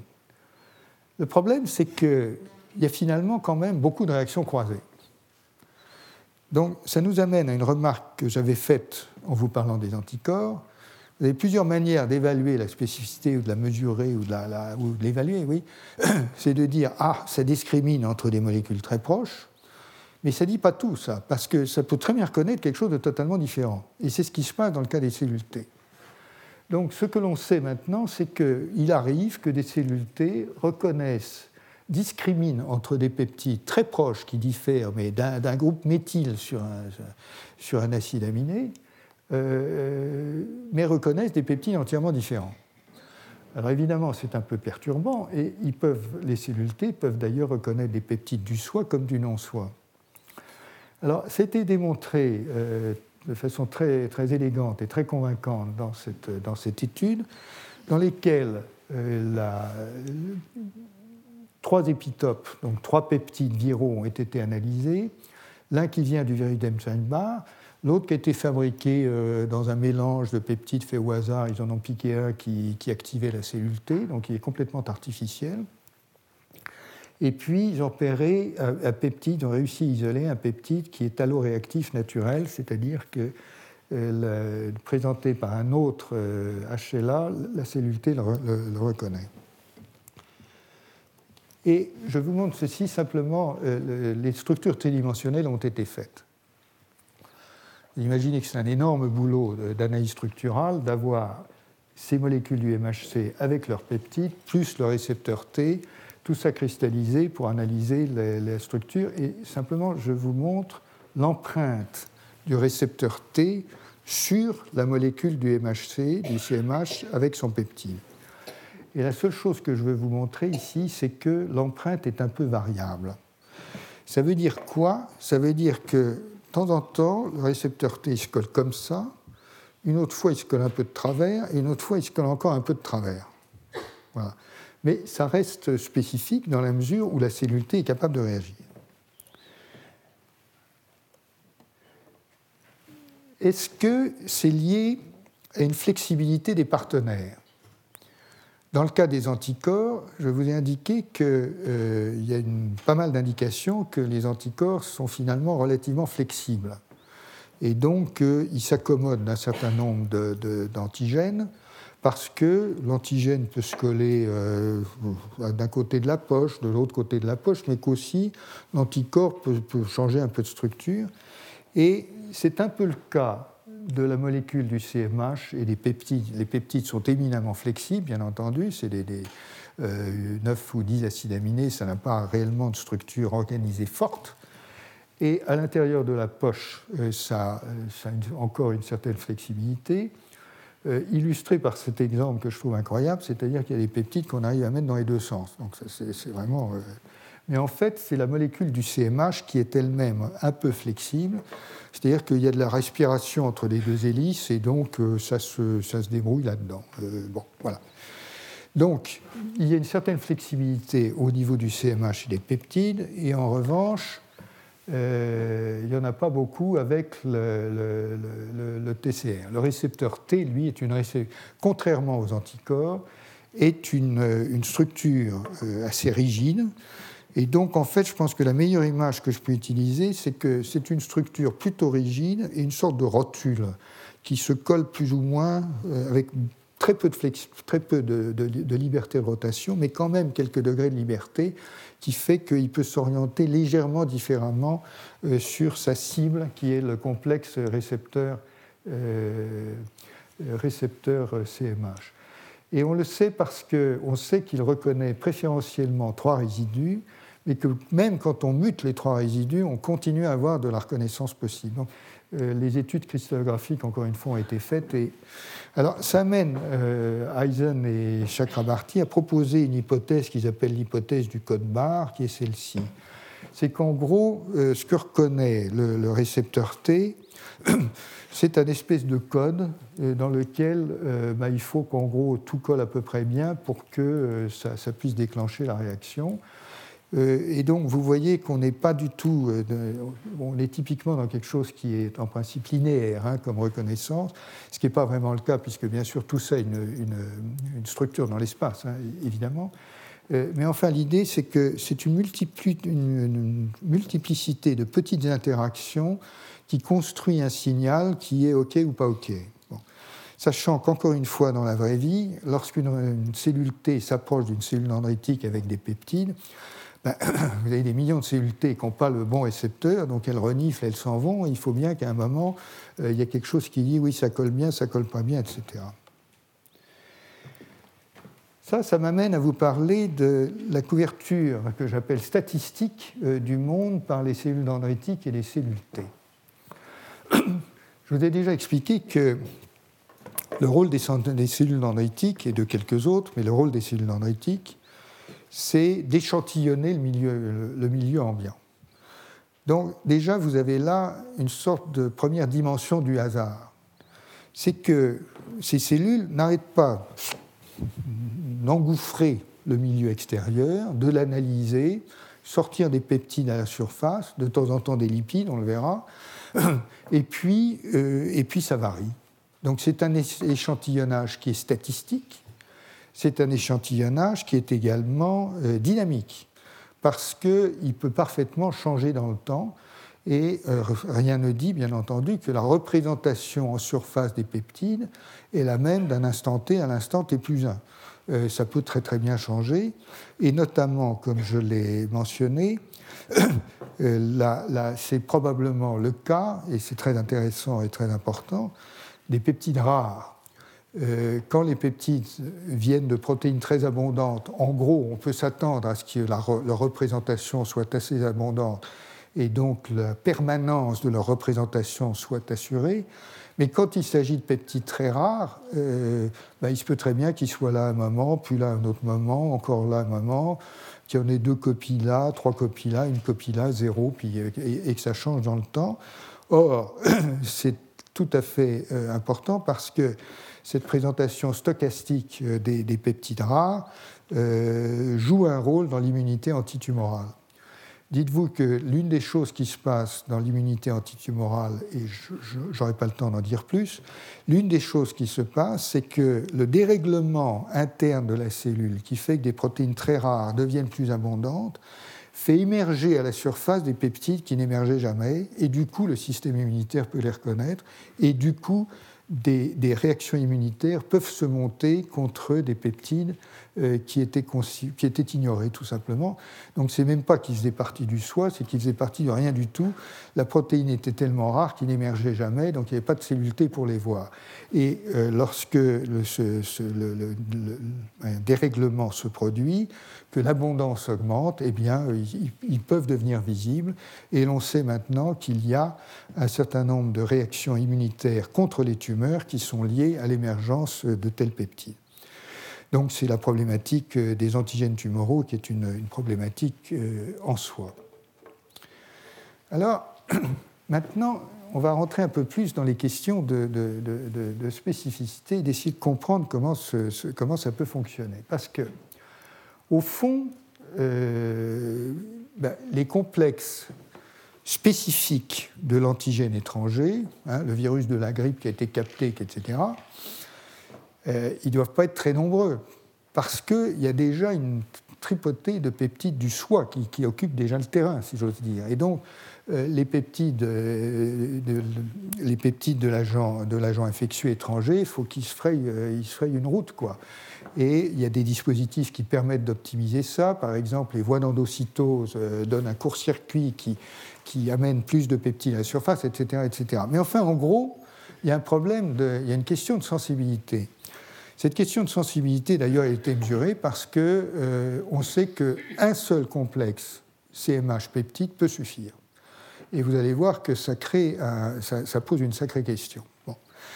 Donc c'est un, dispositif qui est hypersensible. Alors, la deuxième chose, c'est que, comme je vous l'ai dit, là, vous avez un nombre énorme de peptides du soi, et donc le problème maintenant, c'est distinguer le signal du bruit parce que les peptides du soi, évidemment, ça, crée, du, ça, crée, du, bruit. en d'autres termes, si vous avez 100 000 molécules de HLA à la surface couvertes de, vous avez 950 couvertes de peptides du soi et 50 couvertes du peptide de la grippe, hein, 950 euh, 000, non, je me suis tombé. Mais enfin bon, donc une, centaine couvertes du peptide de la grippe et tout le reste de peptides du soi. Les peptides du soi, ils sont eux-mêmes très divers, bien entendu. C'est le tout venant hein, qui, se montre de façon statistique. Et puis, vous avez une centaine de peptides de la brique qui se baladent là-dedans. Et, comment ça fait pour reconnaître?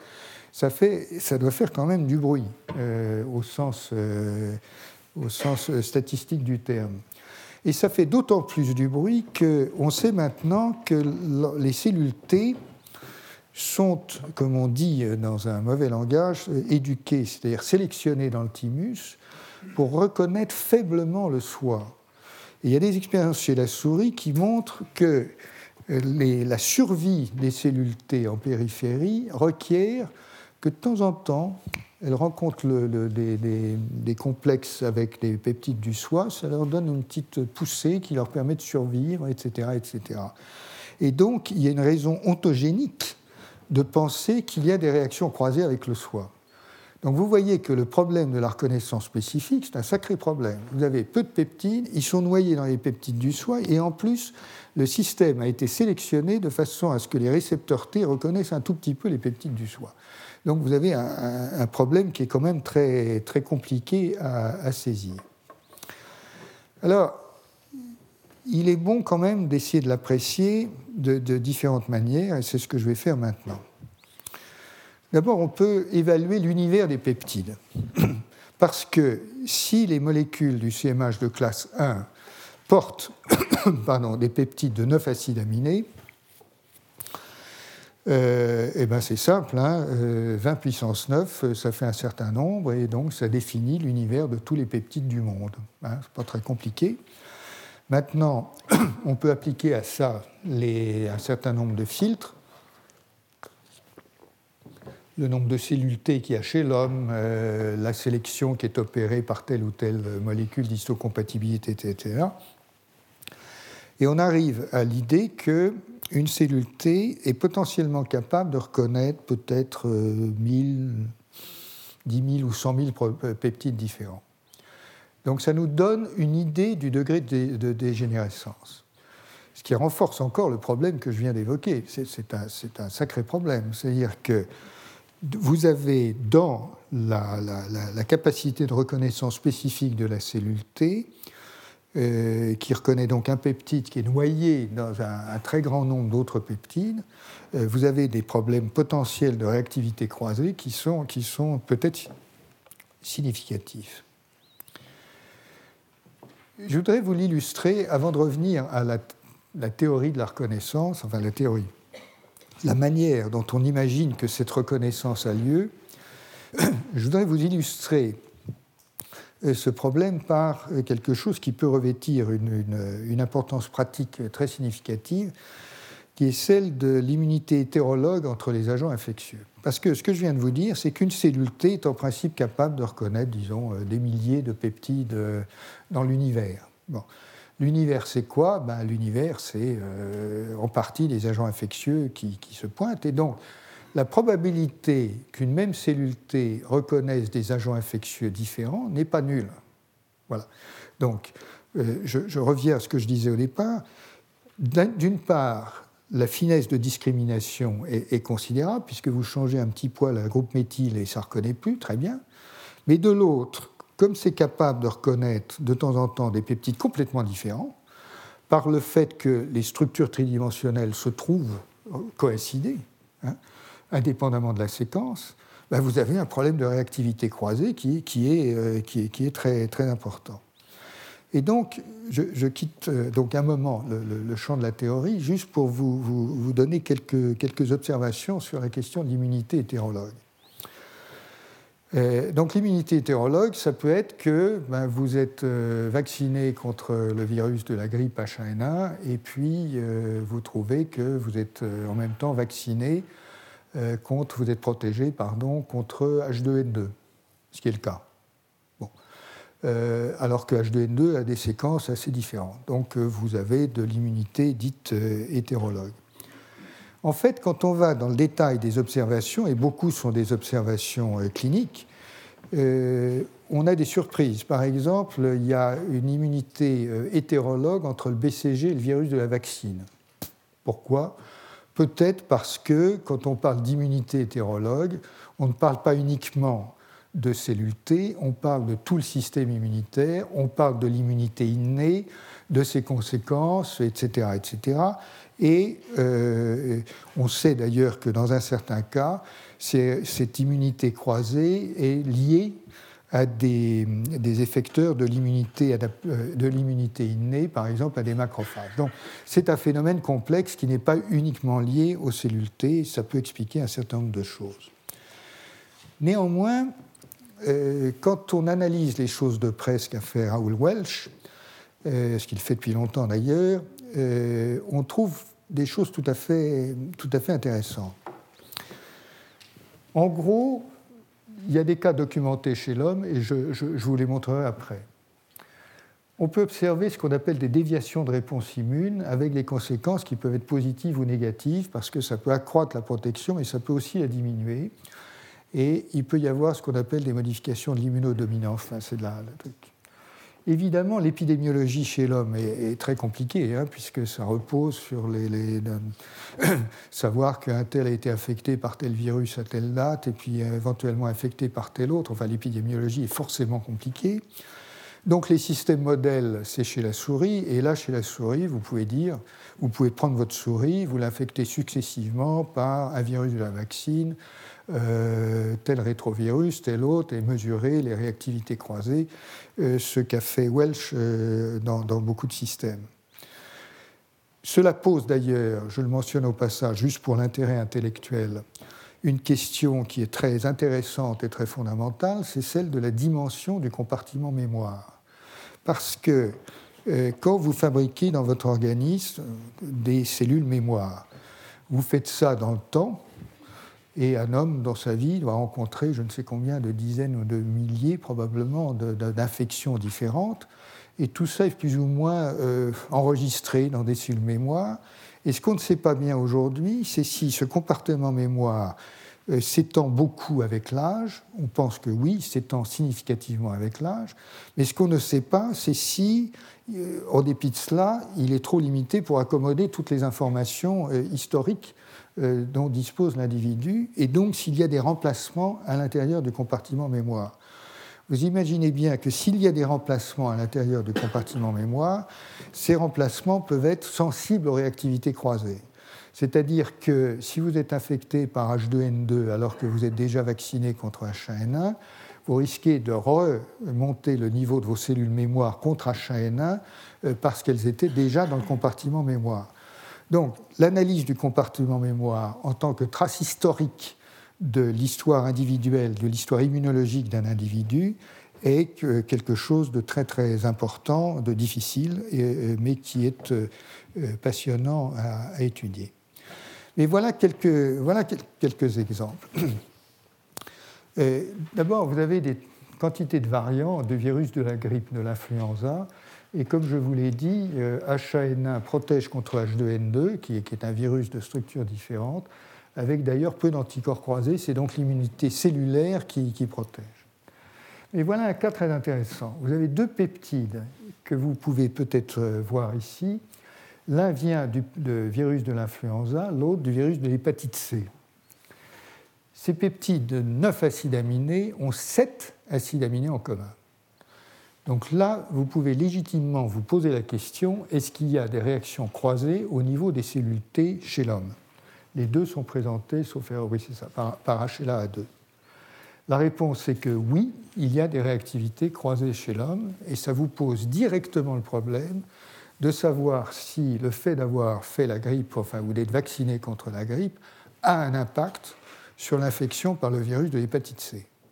Encore une fois, l'épidémiologie est difficile, mais la question est posée. De la même manière, euh, vous avez des réactivités croisées qui ont été mises en évidence entre le virus d'Epstein-Barr et le virus de l'influenza.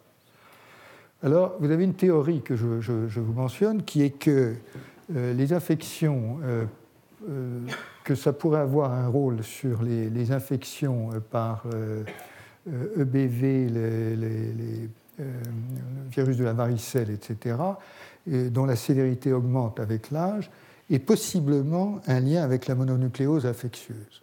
Encore une fois, à, voir. L'épidémiologie est encore très largement à faire. Il y a quelques indications que l'histoire immunologique de l'individu influe directement sur un certain nombre de pathologies, euh, dont celle-ci, avec comme piste, encore une fois, euh, le virus de l'influenza vous avez quantité en fait euh, de vous avez quantité de, réactions croisées de ce genre-là qui sont documentées dans la littérature.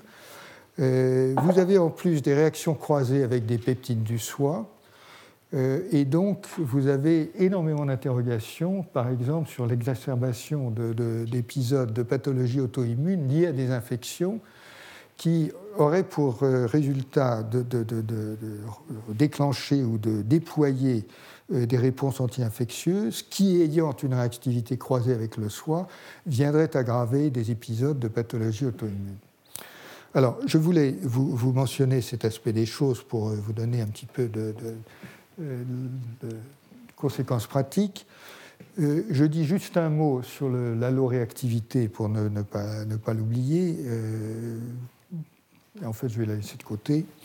Euh, et je vais arriver donc à la mécanique euh, d'activation d'une cellule T naïve par, par une cellule dendritique. Donc je reviens à mon récepteur T, je reviens à mon complexe CMH euh, avec son peptide, et puis je me demande comment, comment ça peut s'activer dans les conditions que j'ai indiquées. voilà. Alors, premier point, euh, on sait que l'affinité du récepteur T pour le complexe CMH peptide est faible. Ce qui n'arrange pas nos affaires. C'est-à-dire que euh, c'est encore plus compliqué à comprendre. Ce n'est pas du tout quelque chose d'aussi puissant qu'une réaction antigène-anticorps. Il n'y a pas de maturation d'affinité au sens antigène-anticorps. Le, récepteur T, il, est ce qu'il est. Il n'y a pas du tout de, modification somatique ensuite. Et donc, euh, l'affinité, elle a été mesurée par de toutes sortes de manières, elle est faible. Alors, je revois avec quelques, quelques diapos qu'on trouve dans les, manuels, euh, quelques éléments fondamentaux pour arriver ensuite à ce que je, veux vous montrer. D'abord, il faut bien, encore une fois, comme je le disais, que les cellules T qui arrivent sur une cellule dendritique, euh, il faut bien qu'elles se collent un petit moment pour renifler correctement. Alors, ça se fait comment?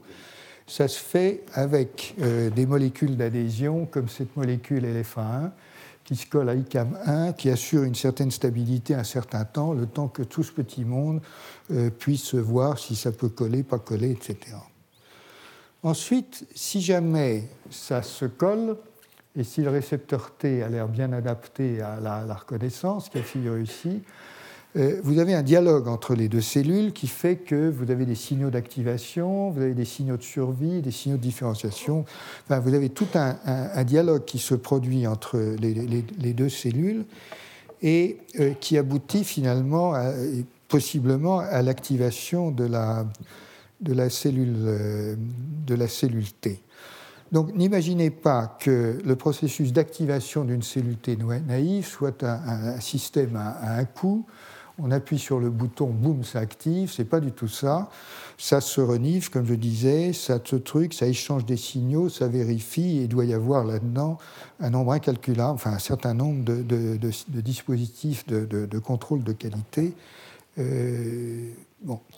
Et bien entendu, ce qui se passe ensuite, c'est que euh, par des systèmes d'agrégation, c'est du moins comme ça qu'on les décrit d'ordinaire, euh, le fait que le récepteur T est entouré du complexe qu'on appelle CD3, vous voyez ici que si tout ce petit monde veut bien s'agréger, ben, ça permet de déclencher à l'intérieur de la cellule, comme on l'a vu tout à l'heure, des événements qui vont déclencher des cascades de signalisation, etc. etc.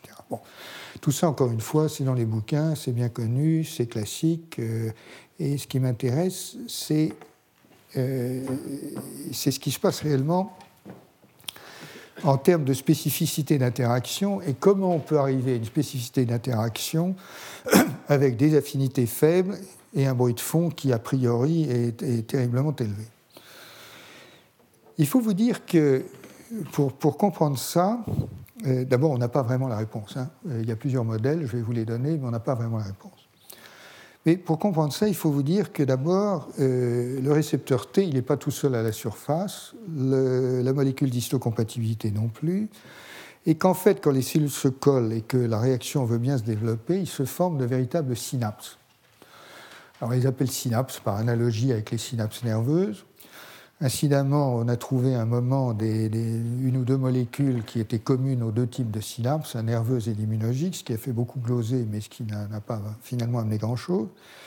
Euh, mais enfin, vous avez différents types de synapses selon qu'il s'agit euh, de ce que je décris, euh, la cellule dendritique avec la cellule T ou la cellule T avec la cellule B pour l'activer, etc., etc. Bon, donc vous avez différents types de synapses. Et le point, c'est que ces synapses incluent c'est un environnement qui, qui, euh, euh, le, récepteur T n'est pas seul. On a imaginé donc, euh, dans ce contexte, on a imaginé plusieurs types de mécanismes pour qu'il y ait une transmission d'un signal par le récepteur T.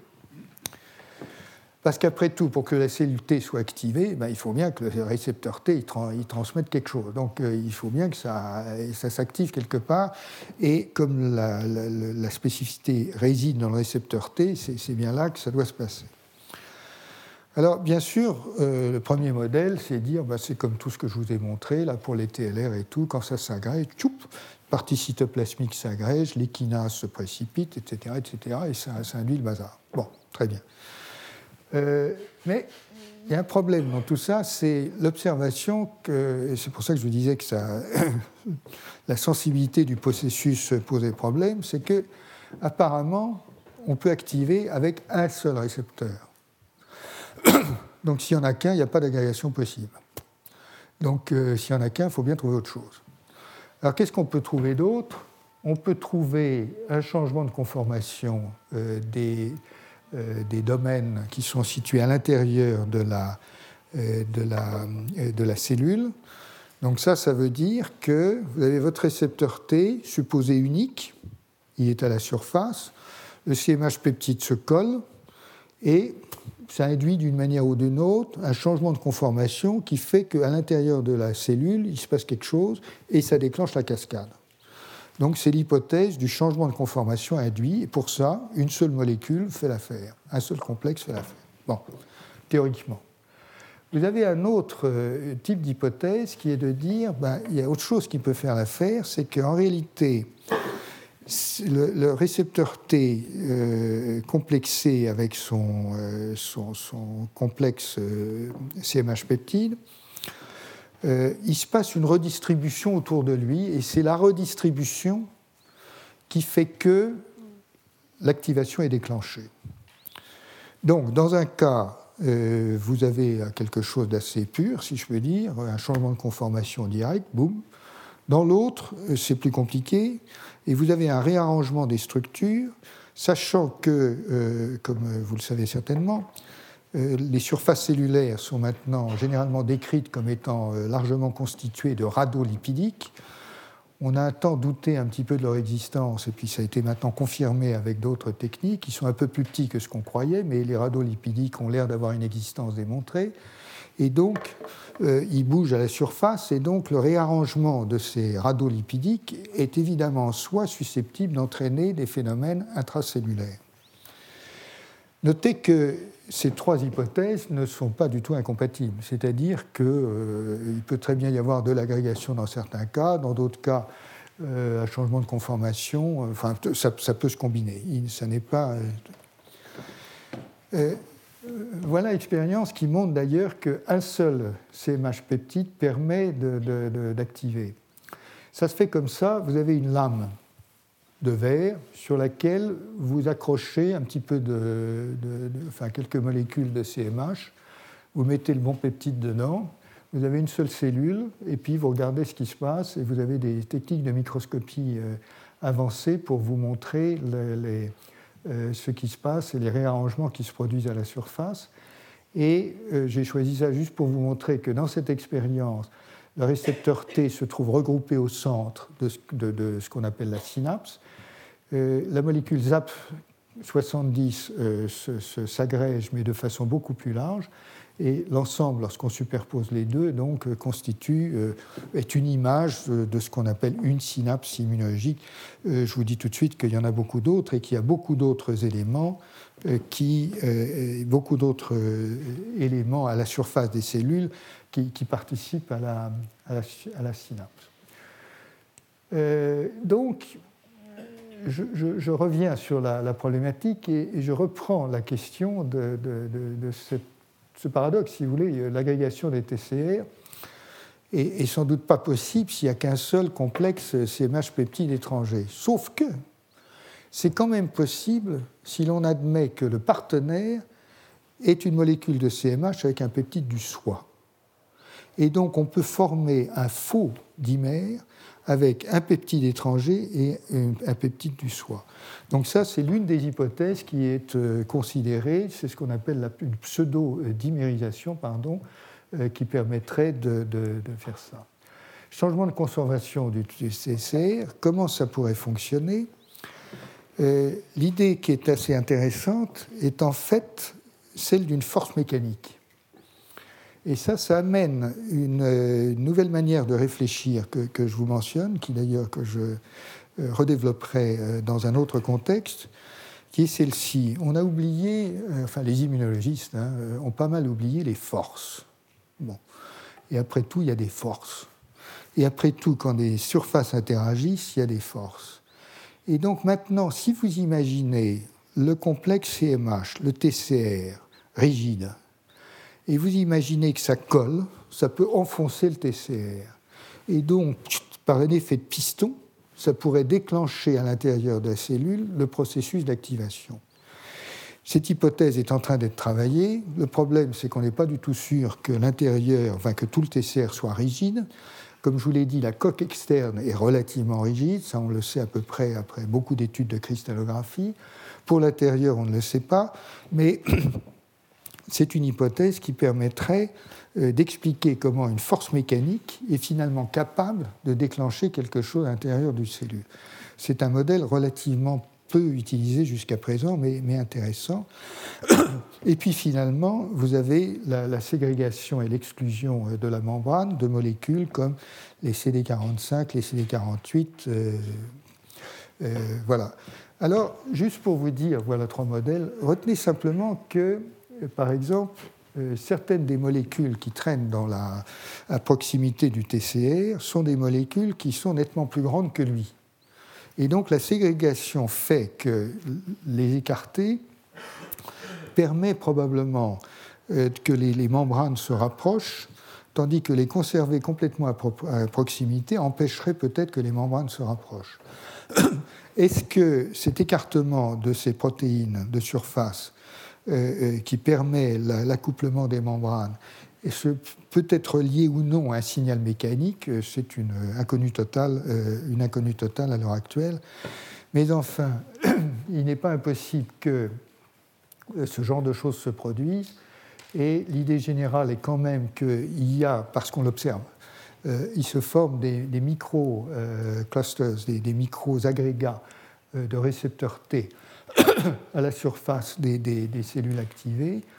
Et dans certaines conditions expérimentales, il y a si peu de, peptides spécifiques qu'on est forcé d'envisager que des, agrégats se forment également avec les peptides du soi. En tout cas, donc, euh, le système euh, doit être euh, sacrément bien réglé parce que, encore une fois, si vous avez ne serait-ce que dix fois plus de CMH avec peptides du soi que vous n'avez de, de, complexes spécifiques, et dans beaucoup de situations, c'est sûrement 100 fois ou 1000 fois plus ou, ou 10 000 fois plus, le bruit de fond doit être considérable. Donc l'idée générale que euh, tout ça s'agrège et que progressivement, par des tests successifs, même avec des affinités très faibles, on finit par déclencher un phénomène spécifique, pardon, est véritablement euh, la manière dont, les chercheurs euh, essaient de comprendre aujourd'hui ce phénomène.